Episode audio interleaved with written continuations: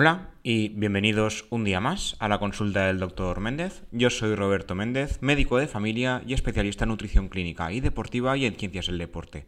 Hoy tocaremos un tema muy muy típico a nivel médico, pero que también tiene su cauce nutricional. De hecho, debería ser un tema nutricional, pero no se trata como tal, que es la diabetes. Digo que no se trata como tal porque realmente a nivel médico, a nivel de atención primaria, que es donde trabajo yo, es una de las enfermedades del momento porque afecta entre un 8 y un 10% de la población. Pero el tratamiento nutricional realmente debería ser la base de la mejora de, la gente que sufre diabetes y no la medicación, como solemos hacer y que de, de hecho hoy en día se suele hacer así. Para empezar, Diferencias. Una cosa es la diabetes tipo 1, que es la diabetes que la gente suele conocer como genética o de nacimiento, entre comillas, que es aquella que, necesita insulina desde siempre. O sea, normalmente es alguien que nace con diabetes y necesita insulina para vivir. O sea, sin insulina uno se muere, punto. Esto a grosso modo y muy resumido, ¿vale? Luego está la diabetes tipo 2, que es la que uno acaba sufriendo porque lleva a cabo una mala alimentación durante muchos años. Esto puede ser tarde, normalmente anteriormente cuando yo empecé la carrera esto era más típico de gente a partir de los 50, 60, pero por desgracia cada vez es más común en etapas más adolescentes, incluso a nivel infantil. O sea, existen diabetes en niños que realmente no son tipo 1, no es que ese niño haya nacido con diabetes, sino que su mala alimentación se lo ha provocado. Esto por desgracia es cada vez más típico, pero existe. Pero son diferentes. La diabetes tipo 1 siempre necesita insulina a nivel inyectable, si, no, pues uno, como he comentado, se muere. La diabetes tipo 2 no. La diabetes tipo 2 suele requerir primero medicación en forma de comprimidos, en forma de pastillas, y luego ya esto se va eh, volviendo más complejo a medida que la, la enfermedad avanza o uno no se cuida. Esto es lo que explicaremos hoy, de hecho, que es posible evitar esto. La diabetes tipo 1 a día de hoy no tiene cura. Se está estudiando mucho acerca de reprogramar a nivel celular células del páncreas, eh, dispositivos a, nivel genético, proteínas, demás, pero de momento eh, no tiene cura. O sea, eh, la forma de sobrevivir y, bueno, vivir bien es inyectarse insulina. Hay diferentes aparatos, hay gente que se, que se la inyecta manual y hay aparatos que lo hacen automático, ¿vale? Luego está la diabetes tipo 2, donde aquí sí que usamos medicación. De hecho, es, una de las patologías, una de las enfermedades que más tratamos a nivel, de, a nivel médico, a nivel de atención primaria. Esto y la hipertensión es lo más típico, por desgracia, pero sigue estando ahí. Entonces, el capítulo de hoy realmente se centra en la diabetes tipo 2. Es aquella diabetes que uno adquiere porque sus células, en este caso del páncreas, que es uno de los órganos más importantes a nivel metabólico, dejan de funcionar correctamente porque se produce una resistencia a la insulina, una intolerancia a la glucemia del organismo. ¿Qué significa esto? Que no se procesa bien el azúcar eh, del cuerpo porque le hemos dado demasiada, caña al páncreas. La alimentación la hemos llevado mal durante mucho tiempo, uno no se vuelve diabético con un año, sino que esto es tiempo, tiempo, años, años de comer mal y de, ser sedentario, de, de, maltratar al cuerpo, digamos de alguna forma, ya sea a nivel alimentario, a nivel ejercicio y a nivel, por ejemplo, de fumar o beber, esto también está implicado. Pero sobre todo lo, más, lo máximo es la alimentación. ¿Se puede curar esto? Cuando yo estaba haciendo la carrera, que tampoco hace tantos años, como ya sabéis, ahora mismo tengo 30 años, con lo cual no hace mucho que acabó, que acabó la carrera, eh, me decían que no, que la diabetes es una enfermedad crónica y que no se puede curar. A mí en ese momento no me lo preguntaba, porque tampoco cuando estás estudiando te preguntas muchas cosas, pero había algo que me chirriaba. Digo, eh, yo creo que curarse se puede curar si es una enfermedad que realmente es por la dieta. Si mejoras la dieta se podrá curar, si lo haces bien, ¿no? Ya sabemos que hacer la dieta bien es complicado, incluso para la gente que se cuida realmente es complicado llevar a rajatabla una buena dieta, una buena alimentación como tal. Pero ahora sabemos que sí que se puede. Se puede si lo haces muy bien durante bastante tiempo. Para empezar hablaremos de lo que es eh, un estudio que se llama Direct, que este estudio ya empezó hace bastante tiempo, de hecho el primer artículo que yo tengo sobre el tema es de 2017. No sé si es el primer eh, artículo, que es el primer ensayo que se hizo dentro del estudio Direct, pero ya os digo que, sigue en marcha. O sea, es un estudio a largo plazo y han ido eh, comentándose resultados. En este primer ensayo clínico que comenté yo en el periódico, en el español, hablábamos de que la diabetes tipo 2, aquella que, se trata con fármacos y que se produce porque comemos mal durante mucho tiempo. Esto también es a grosso modo, ya os digo que es un compendio de diferentes causas y al final uno eh, acaba sufriendo diabetes, pero esto es muy, muy simplista al final no es solo la alimentación, sino que son muchas cosas. En este caso, de hecho, el estudio, cuando yo lo escribí, ya pensaba, la solución también me parece muy simplista y a largo plazo esto va a hacer boom. Bueno, la solución en, el caso del estudio era que una dieta muy baja en calorías durante 4 o 5 meses cura la diabetes. Cura la diabetes en ciertos casos, en casos que llevan menos de 6 años de diagnóstico. Esto es complicado porque normalmente cuando se diagnostica diabetes hay veces que uno ya la sufre desde hace tiempo y no lo sabe. Lo que pasa es que tiene síntomas y no consulta o directamente no tiene síntomas y en una analítica de control se ve. Se diagnostica por analítica esto. Y yo también lo vi relativo. Pero bueno, digamos que a los, desde el diagnóstico y los seis años en adelante son los principales años donde podemos curar, entre comillas, la diabetes.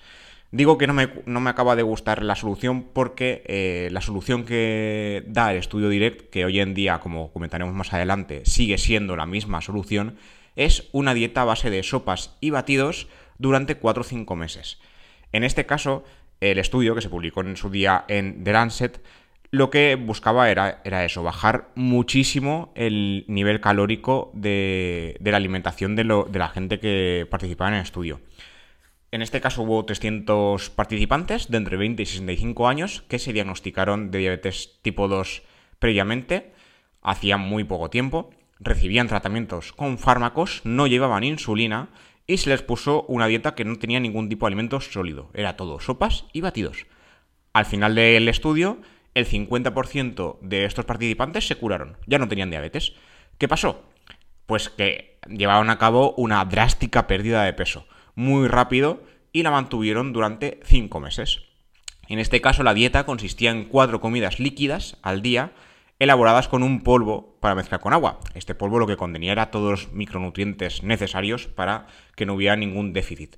Lo que pasa es que el caldo tenía eh, en total, o sea, estamos hablando de cuatro comidas, cada comida era un caldo de 200 calorías. En total 800, 800 calorías diarias de medias.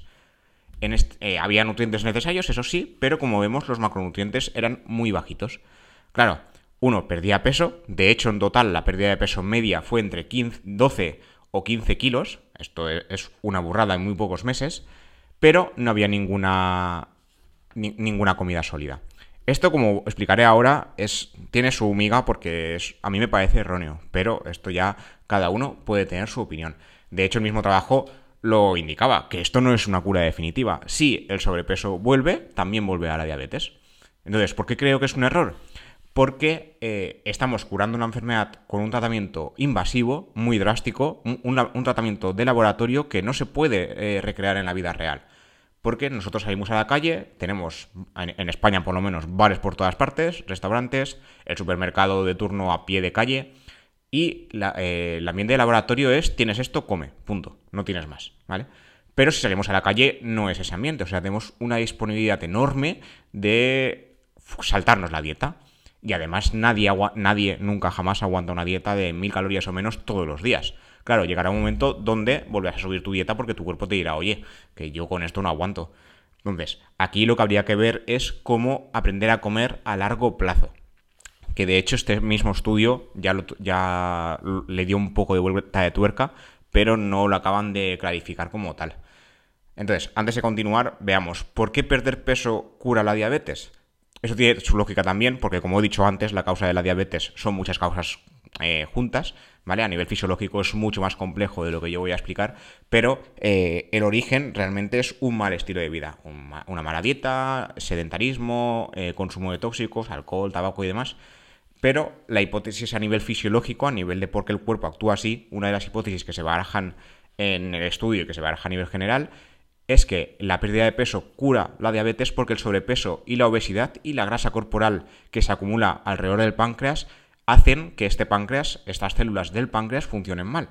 Esto eh, a, nivel de las células eh, beta del páncreas, que son las causantes de todo esto, eh, sufre un estrés les impide liberar insulina como toca y da un lugar a un mal control del azúcar o de la glucemia en sangre. Si reducimos la grasa general y la grasa alrededor del páncreas, esto volverá a funcionar con normalidad, siempre y cuando eh, sea durante los primeros años de enfermedad. ¿Por qué? Porque llega un punto, el estudio habla de 6 años, pero dependerá de la persona. Esto es una forma muy general de comentarlo. Pero llegará un punto donde el daño es irreversible. Entonces, el daño del páncreas llegará a un punto donde no se podrá, no se podrá curar, entre comillas, la diabetes. Como ya decía yo en este estudio, en, bueno, en el artículo sobre el estudio, el ensayo continuaba. Esto es de 2017 querían ver los efectos a largo plazo a los 2 o 5 años y ver si la ganancia de peso eh, volvía a recrear la diabetes.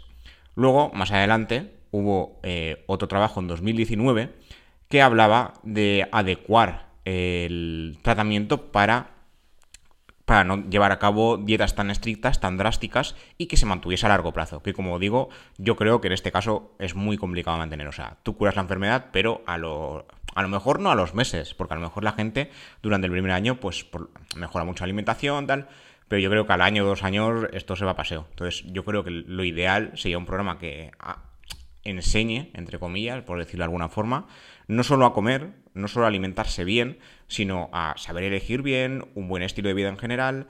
No es solo comer mejor y caminar más, como hemos dicho en muchos programas anteriores, es un estilo de vida general y aprender esto eh, cuesta tantos años como lo que se aprendió anteriormente. Si uno lleva 40, 50 años aprendiendo mal, desaprenderlo no se hace en dos meses. Vamos, yo creo que mi lógica es la que compartimos todos. Es igual que quien va al gimnasio y quiere ponerse como Arnold Schwarzenegger de forma natural, sin pincharse ninguna sustancia que no toca, ¿vale? Esto ya por un lado. Pero cuando lleva a lo mejor 20, 30, 40 años haciéndolo mal porque no se cuida. O sea, lo que no puedes hacer es querer ponerte cachas en dos meses cuando has estado haciendo mal todo lo demás. No tiene sentido. Aunque hoy en día esa lógica es la que sigue imperando tanto a nivel de los gimnasios como a nivel de alimentación. Queremos solucionar cosas de 20 años atrás en dos días y esto es imposible porque hay que desaprender lo anterior y aprender cosas nuevas. ¿Vale? Esto por un lado. Luego, eh, volviendo a los estudios, uno que se publicó en 2019, dos años después, en Diabetic Medicine, eh, lo que dijo era una conclusión similar, pero de otra forma. En el estudio de Direct, lo que decían era que una drástica pérdida de peso, entre 12 y 15 kilogramos, podían curar la enfermedad siempre y cuando eh, esta enfermedad, la diabetes, fuese diagnosticada entre, entre 5 y 6 años antes. O sea, una vez pasamos los 6 años, lo daban como imposible, como que ya llegábamos al límite de no poder curarla. Bueno, este estudio lo que dijo es que si estamos dentro de ese rango de 5 o 6 años, pero eh, llevamos a cabo una pérdida del 10% del peso inicial, dentro de los primeros 5 años, aquí ya reducen de 6 a 5, eh, sí que eh, habría posibilidad de curar la diabetes. ¿Qué diferencias hay? Que este estudio sugiere que no habría que hacer dietas restrictivas a saco, ni cambios drásticos en estilo de vida puntuales, sino mejorar la alimentación y el estilo de vida en general y progresivamente perder ese 10%. Por ejemplo, una persona que pesa 100 kilos, que pierda 10 kilos, que baje a 90 kilos de forma relativamente rápida, pero no tan rápida. O sea, no perder 10 kilos en un mes, sino durante un año ir perdiendo poco a poco, mantener esa pérdida a largo plazo y poco a poco la enfermedad también iría bajando. Entonces, aquí lo que dicen es un concepto similar al estudio direct, pero de forma progresiva y sin dietas basadas en sopas. Porque es que no yo, vamos, ya, os digo, yo creo que no tiene sentido. Aquí el estudio, ya, como, ya comentaba yo, que la, ya hablaba del estudio direct, del tema de ingerir 700, 800 calorías diarias, pero es que esto es complicado. Este sí que ha, demostrado tener éxito, se ha ido repitiendo con el paso del tiempo. En el caso del estudio direct principal, se vio que el 50% de la gente que lo hacía sí que mejoraba, pero aquí, dos años después, el método de 700 calorías diarias, en, incluso en poco tiempo, en 8 semanas, comentaba yo aquí, tenía un éxito eh, brutal. En 9 de cada 10 casos diagnosticados eh, mejoraba la enfermedad y la curaba. Pero eh, se puede hacer de forma más leve y más progresiva y curar igual. En el caso del estudio de Diabetic Medicine, el, 30% de, participantes, de casi 300, o sea, casi 100 de 300, sí que lograron una remisión de la enfermedad tras el paso de 5 años, o sea, lo hacían más progresivo. No hacía falta llevar a cabo dietas hipocalóricas a lo bestia y se podía hacer igual, ¿vale?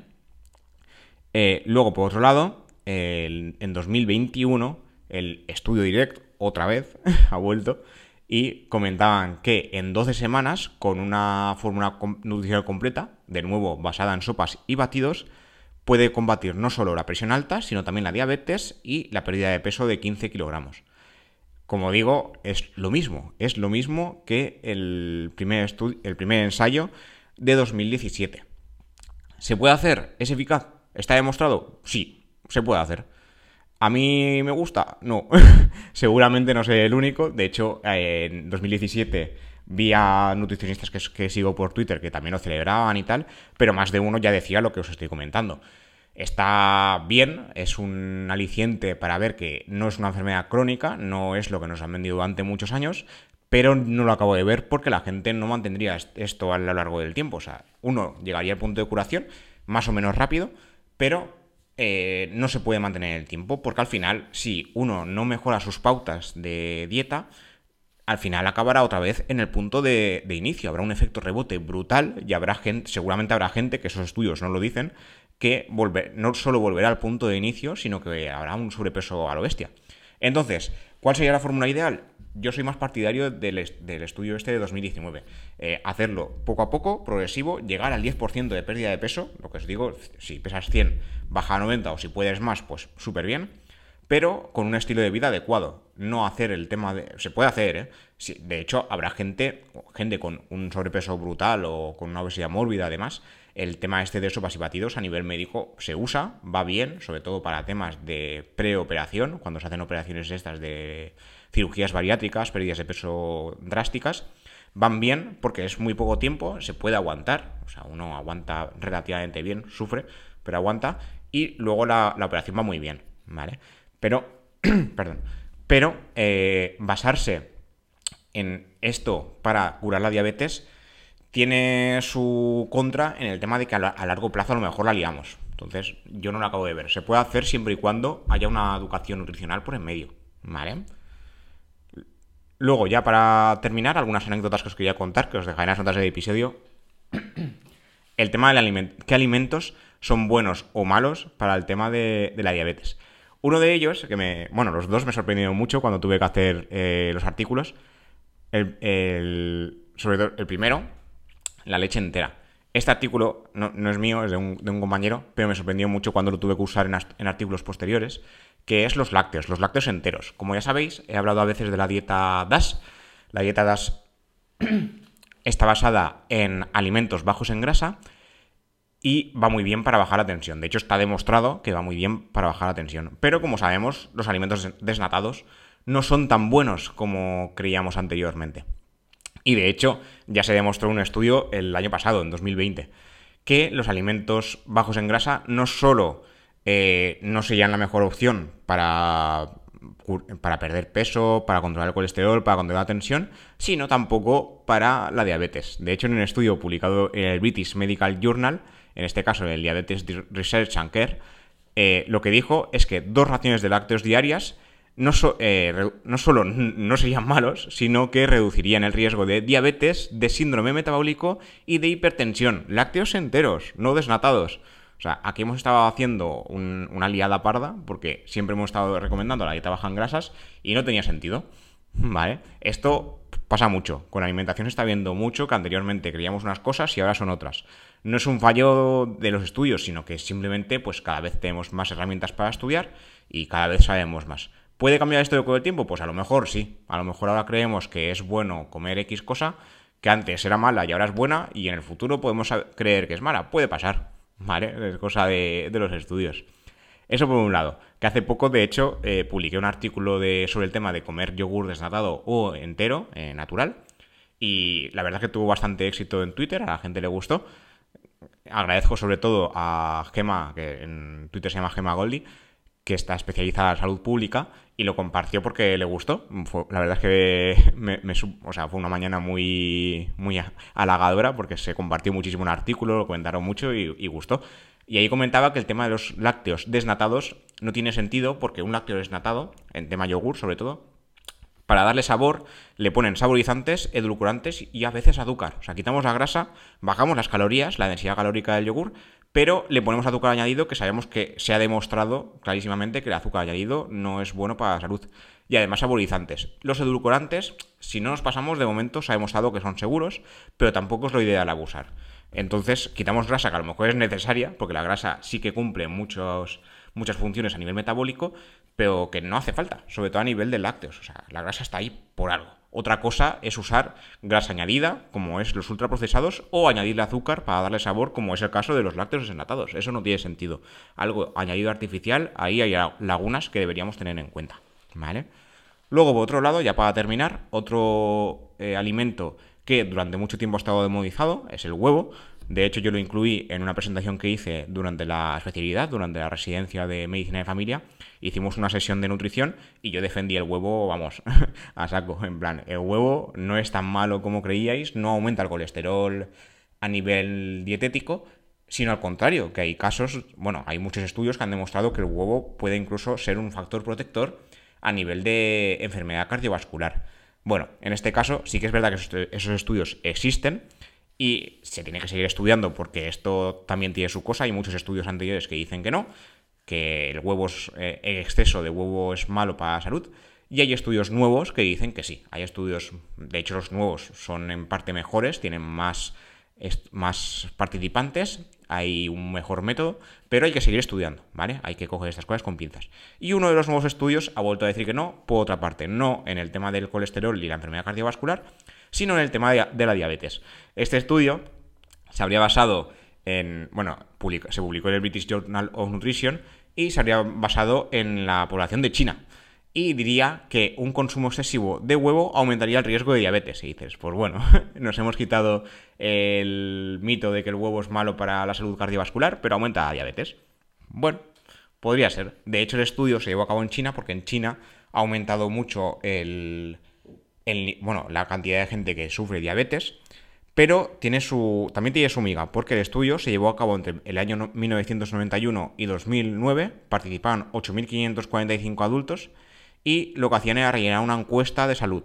¿Vale? Entonces esto ya tiene sus limitaciones porque las encuestas no son ensayos clínicos. No es que le pongo esta alimentación a, una persona y la sigo, sino que uno se acuerda de lo que ha comido y cuánto ha comido. Entonces aquí iban diciendo un poquito cuánta cantidad de huevo, hacían una media, tal. Claro, eso es una limitación. Luego, segunda limitación que también comento aquí en el artículo es que los huevos se pueden preparar de muchas maneras. O sea, se puede eh, preparar huevo frito, huevo escalfado, huevo a microondas, huevo hervido. Entonces, aquí el estudio no diferencia cómo se preparaba el huevo. Entonces, eso es una limitación también importante. Sí que ha habido relación significativa, pero no han tenido en cuenta ni el tipo de preparación, ni tampoco han dividido por edades. Han dicho mayores de 18 y se acabó. Ha aumentado el consumo de huevo y también ha aumentado la diabetes. Ahí hay cierta relación, pero es que puede ser por 25.000 cosas. En China la alimentación se ha vuelto muy occidental, menos tradicional y más occidentalizada, más dieta occidental, como hemos comentado otras veces, y eso también ayuda. Entonces, hay que tener cuidado. Yo siempre digo que los excesos son malos. Los excesos de cualquier cosa. Las cosas que son buenas en exceso son malas también. Porque si nos pasamos, si uno se bebe 8 litros de agua al día, es malo. Si bebe 2, no. ¿Vale? Para que nos entendamos. Entonces, en este caso, claro, si nos gustan los huevos, perfecto.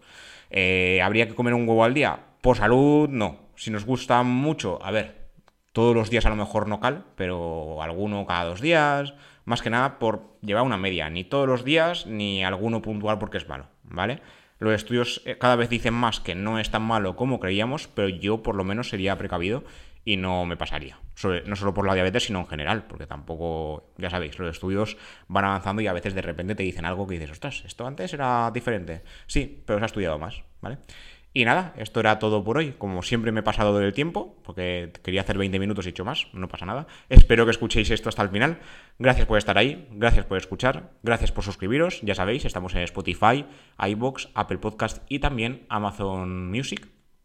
Y gracias por comentar, que ya sabéis que en iBox podéis dejar comentarios y en Apple Podcast valoraciones, ya sea a nivel por escrito o las típicas 5 estrellas que siempre os comento. Y nada, nos vemos en el siguiente episodio. Hasta la próxima.